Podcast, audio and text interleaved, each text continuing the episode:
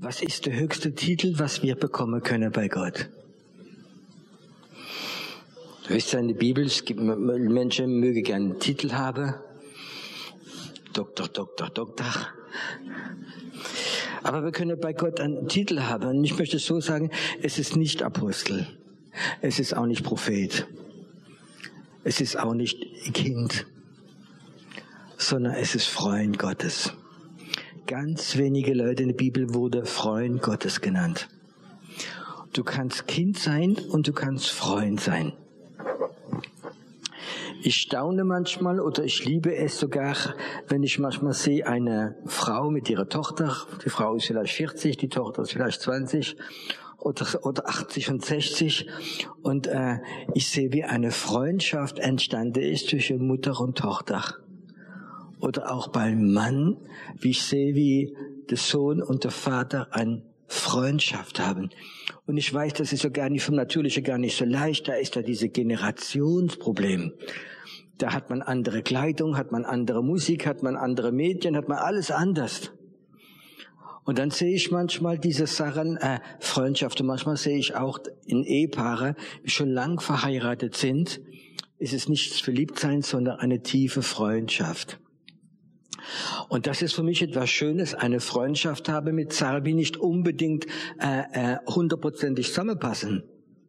Und Gott und Mensch passt nicht zusammen hundertprozentig. Und trotzdem kann eine Freundschaft entstehen zwischen Gott und Menschen. Und ich glaube, das Ziel, das höchste Ziel von einem Mensch ist nicht, einen Titel zu bekommen, du bist Gemeindeleiter, du bist Ältester, du bist Lobpreisleiter, du bist Prophet. Nein, du bist Freundschaft Gottes und jemand, wie man vielleicht wir gar nicht so schätzen würde, weil sie vielleicht unscheinbar ist, ist Freundschaft Gottes. Und weißt du, eine große Konferenz habe ich öfters gemerkt, hat man so große Bühne und da sitzt man so christliche Persönlichkeit oben hin. Als ich in Afrika war, das war für mich manchmal peinlich, weil die Leute sind auf Bänke gesessen wie Hühner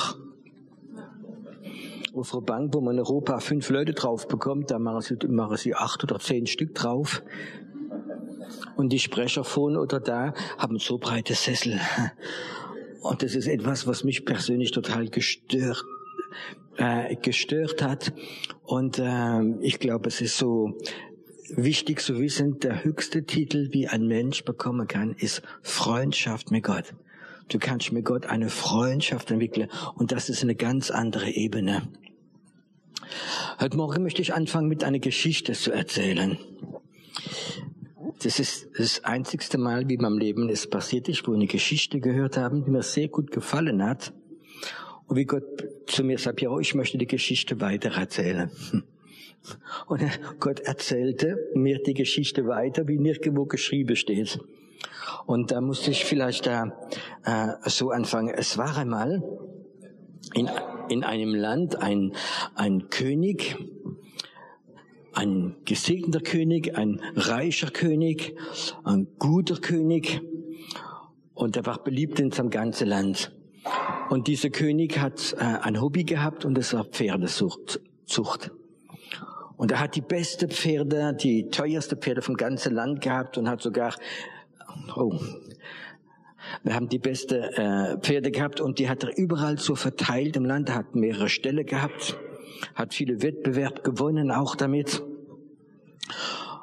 Und ähm, und ein Tag ist etwas passiert. Der König war glücklich. Ein Tag ist etwas passiert, wurde Pferde geklaut. Und der König, König konnte sich nicht vorstellen, dass jemand sich traut, im Land die Pferde vom König zu klauen und an diese Stadt und diesem Land und diese Ecke wieder eine geklaut worden. Und der König wurde ganz, ganz sauer und dann hat er überall Schilder ins Land hängen lassen. Wenn der Dieb ab jetzt, wenn der Dieb von der Pferde erwischt wird, während seine Augen ausgebrannt mit diesem Feuer. Und es wird weiter geklaut. Kein Respekt. Und dann hat der, der König, der Chef von der, von der Polizei kommen lassen und hat ihm gesagt, hör zu, ich möchte, dass du den Dieb fängst, du bist ein guter Polizist, du wirst von mir ein richtiger Batze Geld bekommen, wenn du ihn fängst. Und tatsächlich, ich glaube, zehn Tage später kommt der Chef von der Polizei und sagt, König, Majestät, ich habe den Dieb gefangen. Der König freut sich drüber, sagt, wow, du wirst Geld von mir bekommen. warum siehst du so traurig aus? Sag mir doch, wer du die bist. Und da sagt der, der Polizist sagt zum König, du, das ist ihr, ihr eigenen Sohn. Der König hatte nur einen Sohn und der hat die Dinge geklaut. Und jetzt dieses, und jetzt dieses Dilemma, was macht jetzt der König? Tut er das Wort wieder ausgesprochen hat, schriftlich ausgesprochen hat, so haben die Augen ausgebrannt, gibt, auf Deutsch gibt es, glaube ich, extra Wort. Wie? Nee, nee, nein, nein. Geblendet, ja, danke. Und ähm, sie werden die Augen ausblenden. Wird der König das machen, weil er hat nur einen Sohn, das ist sein Nachfolger. Wird der König das machen, gerecht sein und wird das machen, oder wird der König sagen, nein, das geht nicht, das ist, das ist mein Sohn. Und das ganze Volk war gespannt. Und dann sagt der König, morgen früh ist Gericht. Ich ziehe meine Robe als Richter an und gehe auf den ganzen Platz und es wird Gericht ausgesprochen. Und das ganze Volk war da und die haben alle diskutiert, wird er das machen, wird er das nicht machen. Und dann ist der König auf seinem Thron gesessen mit, und er sagt, heute Morgen bin ich Richter und mein Wort ist mir wichtig. Und ich bin heute Morgen, ja, äh, Richter und ich werde es aussprechen, mein Sohn werden die Augen ausgeblendet. Morgen früh um 10 Uhr hier, für alle Welt wird es gemacht. Das ganze Volk war erschütternd. Sie kommen der andere Morgen wieder alle her und wollen das zuschauen. Wird der König das zulassen, dass sein Sohn das passiert und dass er äh, blind ist? Dass wir ein blinder König haben werden. Und der andere Tag ist das ganze Volk da und äh, dann ist dieser Bucho, dieser Hängerwach da und er hat das Eisen ins Feuer reingemacht und der König sagt, mach es. Das ganze Volk war so erstaunt. Und dann nimmt er dieses rote Eis und geht auf den Sohn zu und will es gerade machen und dann sagt der König, schreit, nein, stopp. Und steht auf und sagt, ich werde mein Wort getreu sein, aber ich werde meinen Sohn ersetzen. Er sitzt sich hin und sagt ihm, im Hänger, den sie meine Augen geben. Ich gebe meine Augen meinen Sohn. Und er geht hin und der Hänger sagt, ich kann das nicht machen. Das sind doch der König, sie sind unschuldig. Sagt er, ja, aber für mein Wort tun meine Augen ausbrennen. Ich werde blind sein für meinen Sohn. Mein Sohn ist viel zu jung. dann hat er im König die Augen ausgebrannt. Und der König wurde blind. Und die Geschichte hat mich so mich getroffen und ich denke, wow, ist eine Evangeliste-Geschichte. Wisst ihr, wir haben alle den Tod verdient. Stimmt das? Und Gott hat mehr als ein Auge gegeben. Er hat uns sein Herz gegeben. Er hat alles gegeben. Und das ist so eine, eine Geschichte, eine evangelistische Geschichte, die mich total trifft. Und dann fing Gott an weiter zu reden. Und er erzählt mir die Geschichte weiter. Und sagt, Piero, weißt du, der, der junge König ist König geworden, Palast reingegangen, gezogen. Und der Vater war ja nicht mehr König, sondern der ist dann oben in eine kleine Wohnung reingezogen, im Palast, so kleine Zwei-Zimmer-Wohnung bekommen. Und der Sohn war so beschäftigt mit dem Minister, mit Leuten vom Ausland, mit Business, mit Festen. Und er hat keine Zeit mehr gefunden, hochgehen zum Papa besuchen. Und der Vater war oben und hat so gewartet, dass ab und zu sein Sohn kommt und sagt, Papa, wie geht's da? Oder Papa, wie geht's weiter? Kannst du mir Rat geben? Oder nur der Papa besucht. Und der Sohn hat vergessen, der war so beschäftigt als König, dass er es vergessen hat. Wie wird sich dieser Papa ober gefühlt haben? Hat sein Auge gegeben, hat alles gegeben. Seine Königherrschaft, er wurde blind. Und der Sohn hat keine Zeit mehr gehabt, der Papa hat ihn vergessen, bis am Ende. Und als Gott mir so diese Geschichte weiter erzählt hat, musste ich dann denken, bin ich nicht so manchmal gewesen wie dieser Sohn oder du?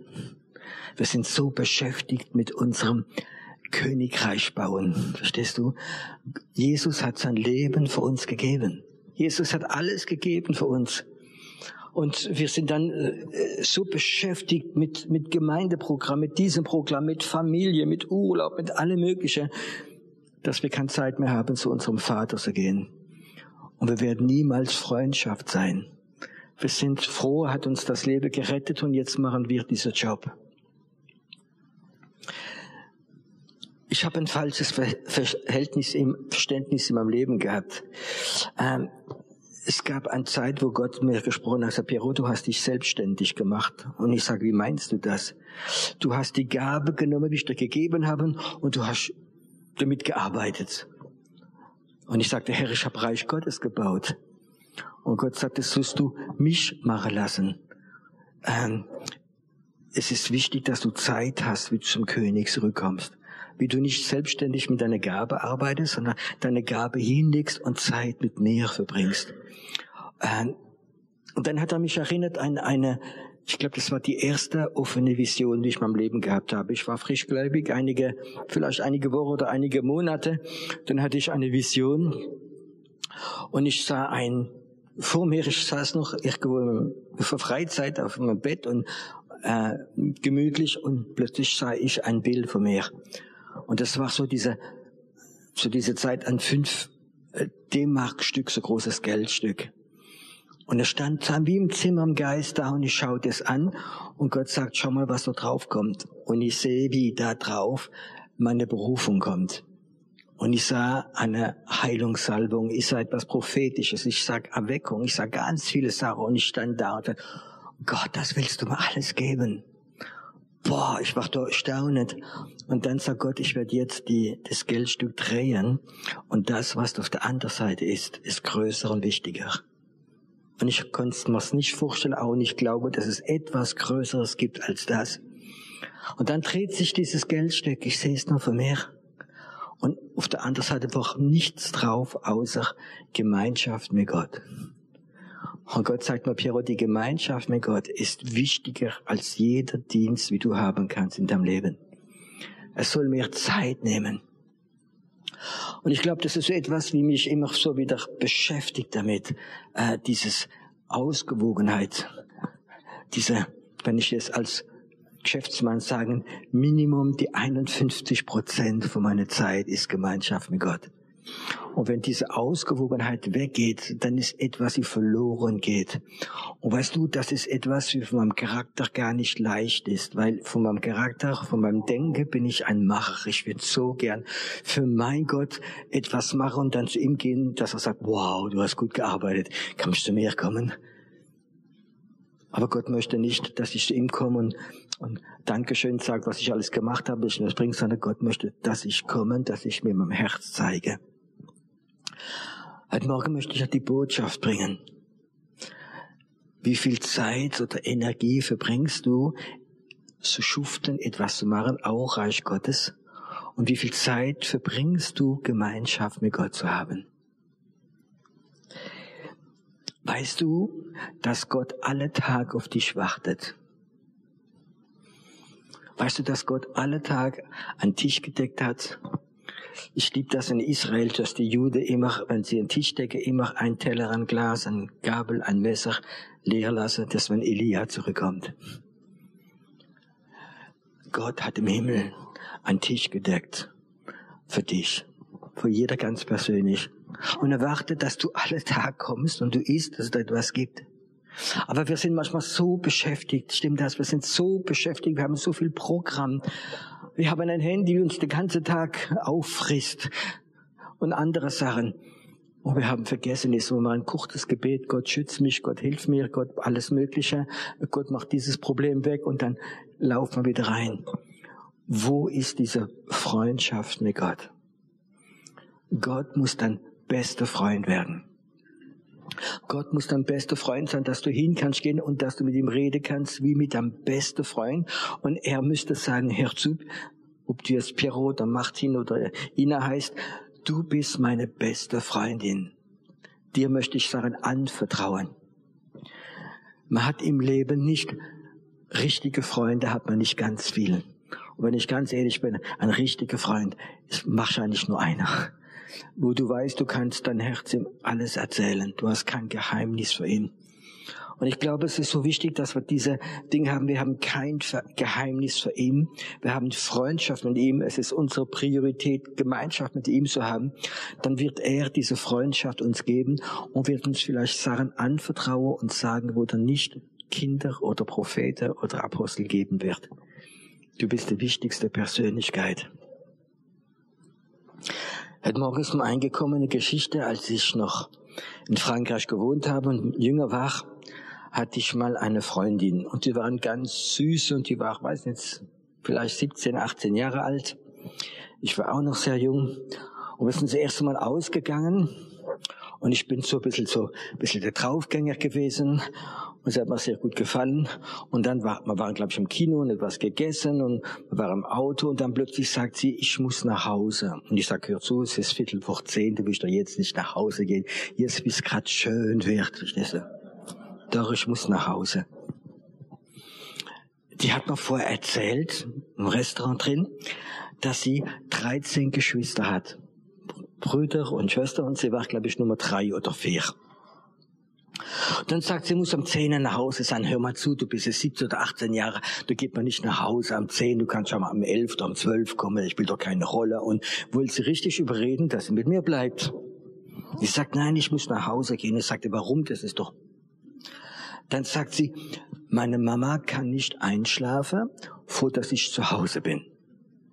Und ich sagte, hör zu, das kannst du mir nicht erzählen, 13 Kinder, äh, äh, das spielt doch keine Rolle.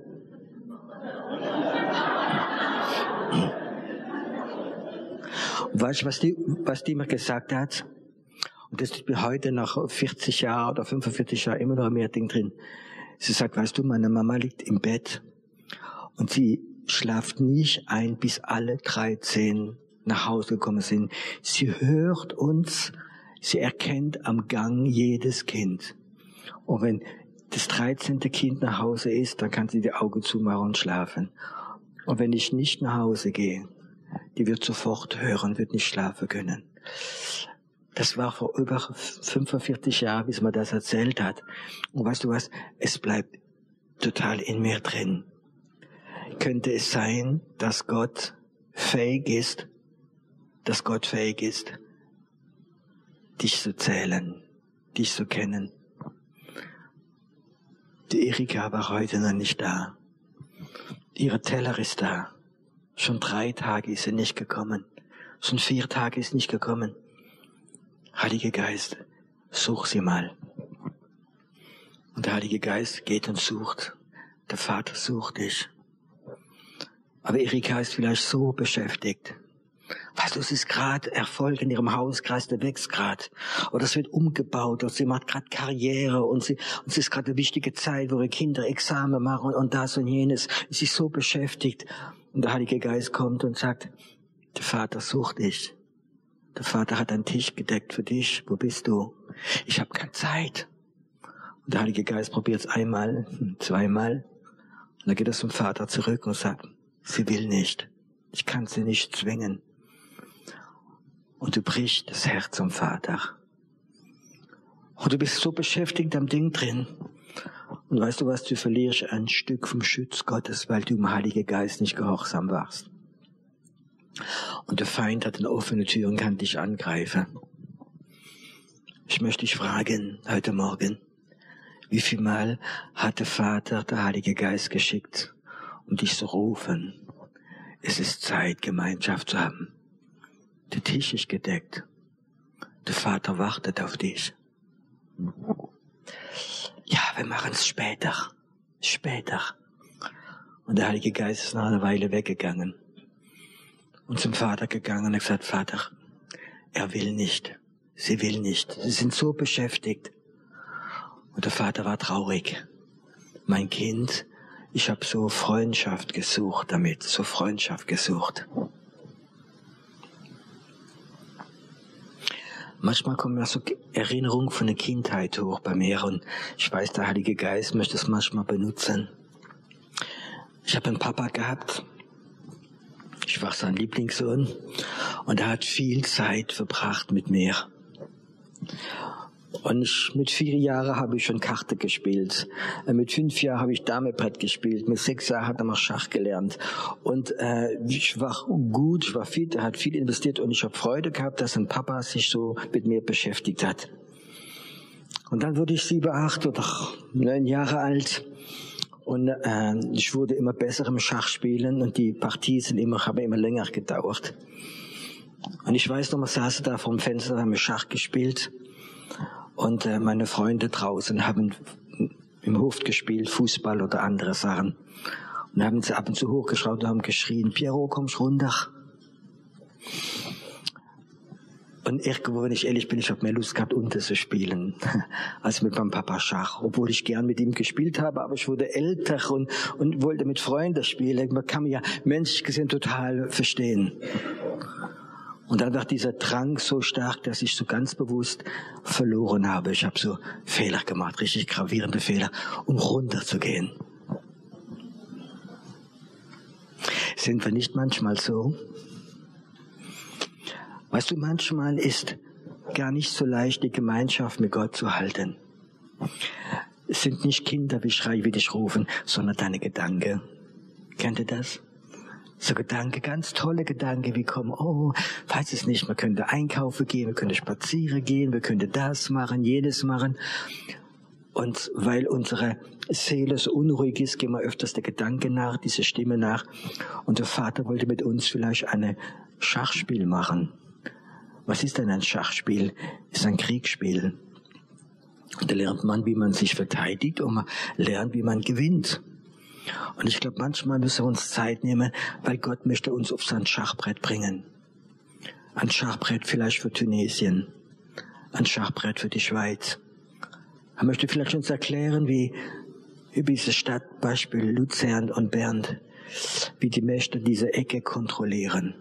Er möchte uns lernen, Schach zu spielen. Manchmal kommen dann die Kindergeschrei, die Gedanken. Oh, der hat mich eingeladen und da könnte ich mal der besuchen. Und das könnte ich machen. Und wir verlassen manchmal dieses Schachbrett, wie Gott uns Sachen erklären möchte, weil wir keine Gemeinschaft haben und gehen unsere Gedanken, unsere Gefühle nach. Versteht ihr, was Gott meint? Wo sind die reife Christen, die sagen, ich nehme meine Gedanken und meine Gefühle unter den Gehorsam Jesus Christus.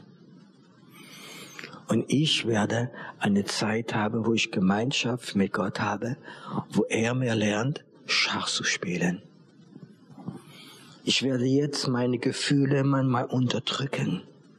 Es kann sogar sein, dass Gott mal aufs Herz lädt, eine Zeit zum Fasten. Weißt du, Fasten ist kein Leistungsdenken, sondern Faste ist manchmal ein Opfer, wie uns hilft, dass wir Klarheit bekommen in unserem Geist drin, dass wir Sachen verstehen wieder. Mach kein Faste, weil die andere faste, sondern mach Fasten, wenn der Heilige Geist kommt und gibt dir das aufs Herzen. Weil dann ist es wahrscheinlich eine Zeit, wo Gott dir Geheimnisse will zeigen, wo es für ihn ganz wichtig ist, dass er dich ganz hat, konzentriert hat.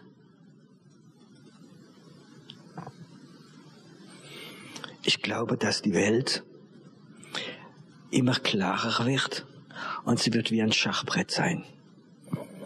Aber wir verstehen nicht alles und da ist Krieg in Ukraine, Russland und andere Länder und, und dann äh, äh, Bedrohung mit Atomwaffe und dann äh, wie ist China, wie ist das, wie ist jenes und die Politiker werden uns viele Sachen erzählen, aber wenn ich ehrlich bin, ich glaube, dass kein Politiker so Zeitahnung hat, weil es geschieht in der Geistwelt. Das sind dämonische Mächte in der Geistwelt, wie herrschen, wie Territorium einnehmen wollen, alles Mögliche. Und wir sind jetzt da als kleine Christen und unser Schachbrett ist die Gemeinde.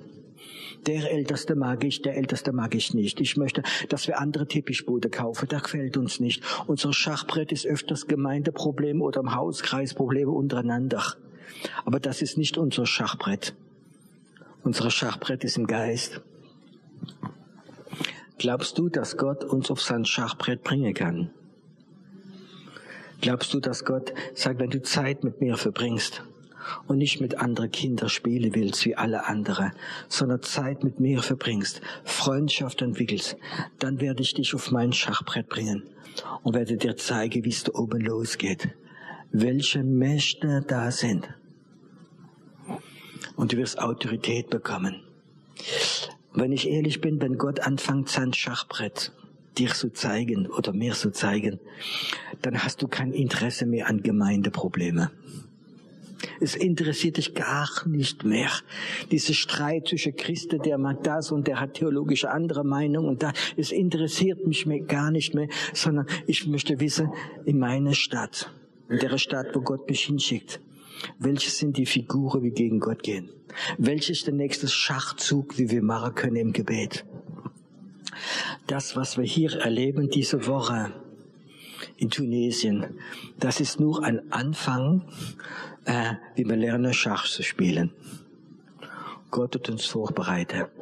Aber ich glaube, dass einige von euch gerufen werden, auf das Schachbrett Gottes zu gehen.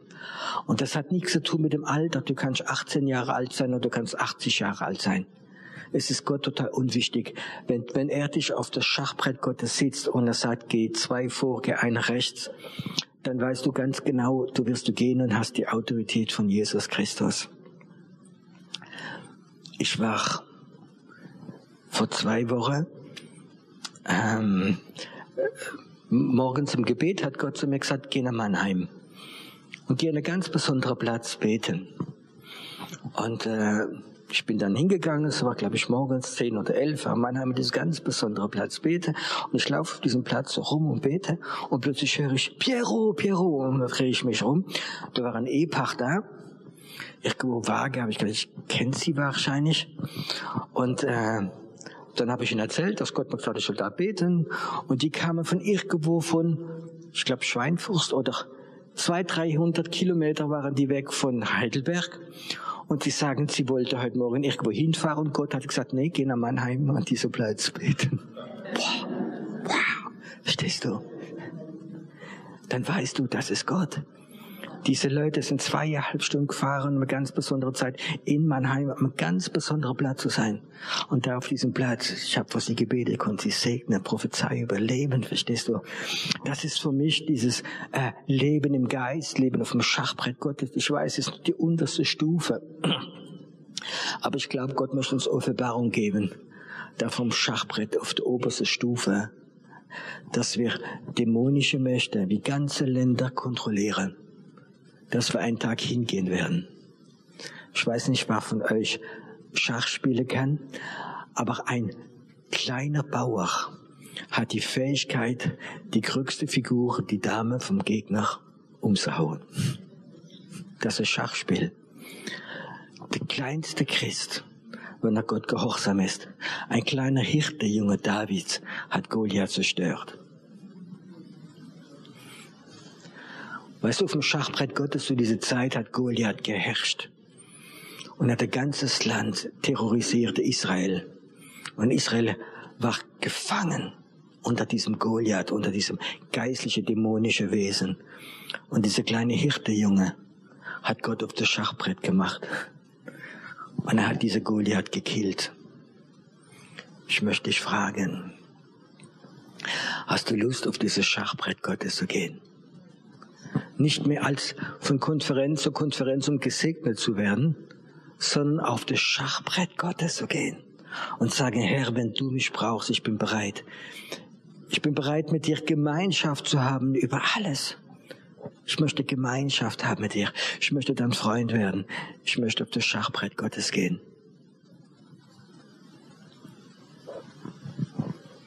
Es fängt an mit, die Priorität deinem Leben ist Gemeinschaft mit Gott ist nicht dein Dienst in der Gemeinde, ist nicht deine geistliche Karriere bei Christen, sondern diese Priorität ist Gemeinschaft mit Gott, Freundschaft mit Gott. Und Gott möchte dir Geheimnisse geben. Es gibt Sachen, wie ich mit Gott erlebt habe, wo ich niemals predige werde, niemals erzählen werden. Weil ich glaube, die meisten Leute werden es nicht verstehen, es sind Geheimnisse Gottes. Aber ich möchte sagen, ich habe es erlebt. Und ich weiß, ich möchte weiter diese Geheimnisse Gottes kennenlernen. In dieser unsichtbaren Welt. Sarah verstehen, wo in keine Bibelschule gelehrt wird, wo kein Prediger drüber lehrt, sind die Geheimnisse Gottes. Und ich glaube, Gott möchte seine Geheimnisse, seine Freunde geben. Und Gott ruft Freundschaft. Gott ruft kein perfekte Menschen, perfekte Christus, sonst würde ich nicht da sein. Manchmal habe ich den Eindruck gehabt, wenn ich manche Prediger zuhöre, Sie probieren die Christen so perfekt zu machen, dass der Herr sich sofort entrücken wird. Und dann die Christen nach einer Weile merken sie, das werde ich niemals packen, was gepredigt worden ist. Und sie werden so eine geteilte Meinung haben. Gott sucht keinen perfekten Menschen, sondern er sucht Menschen, die bereit sind, Zeit mit ihm verbringen, zu hören, und dann werden sie gehorsam sein und Schachbrett Gottes gehen. Der Krieg in der unsichtbaren Welt hat schon lange angefangen. Und wenn Christen nicht aufwachen, werden wir den Krieg verlieren. Und ganze Länder werden verloren gehen. Und wenn wir aufwachen, werden wir mit Jesus Christus eine riesige Erweckung sehen. Es geht nicht um gesegnet zu sein. Es geschieht nach Gemeinschaft mit Gott zu haben, bei ihm zu bleiben, die andere Stimme manchmal, ich kenne sie, wegzumachen und dass Gott uns auf sein Schachbrett bringt. Der Krieg hat angefangen. Ich möchte auf dem Kriegfeld sein. Wenn der Krieg anfällt, ich möchte mitmachen. Du auch. Heiliger Geist,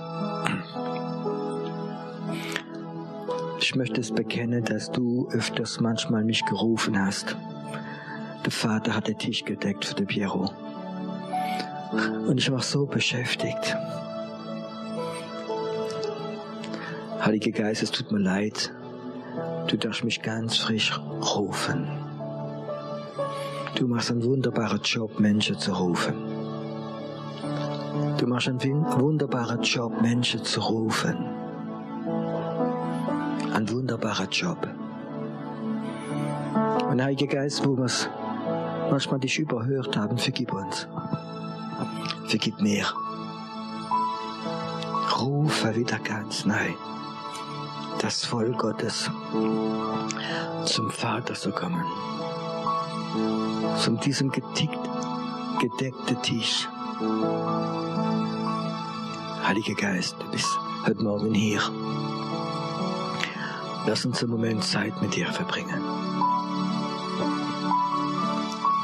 Lass uns mit dir ein Abkommen machen, dass du uns ganz frisch rufen darfst ganz frisch rufen darfst.